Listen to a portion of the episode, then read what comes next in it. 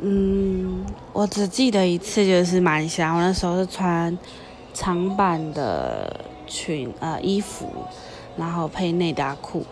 那我就把那时候是考类似民啊公民之类的东西吧，反正是大呃五专的时候要写的一些有的，就是它是长篇的那种问答题。然后我就直接把老师的讲义直接藏在就是长版的衣服下面。那老师走的时候，我就把衣服直接掀起来抄，这样。但是后来都不作弊，因为我同学说，你以后作弊出来的，呃，你作弊得到了分数之后是要还的，你出社会要还的。所以基本上自我高一之后我就没有再做过弊了。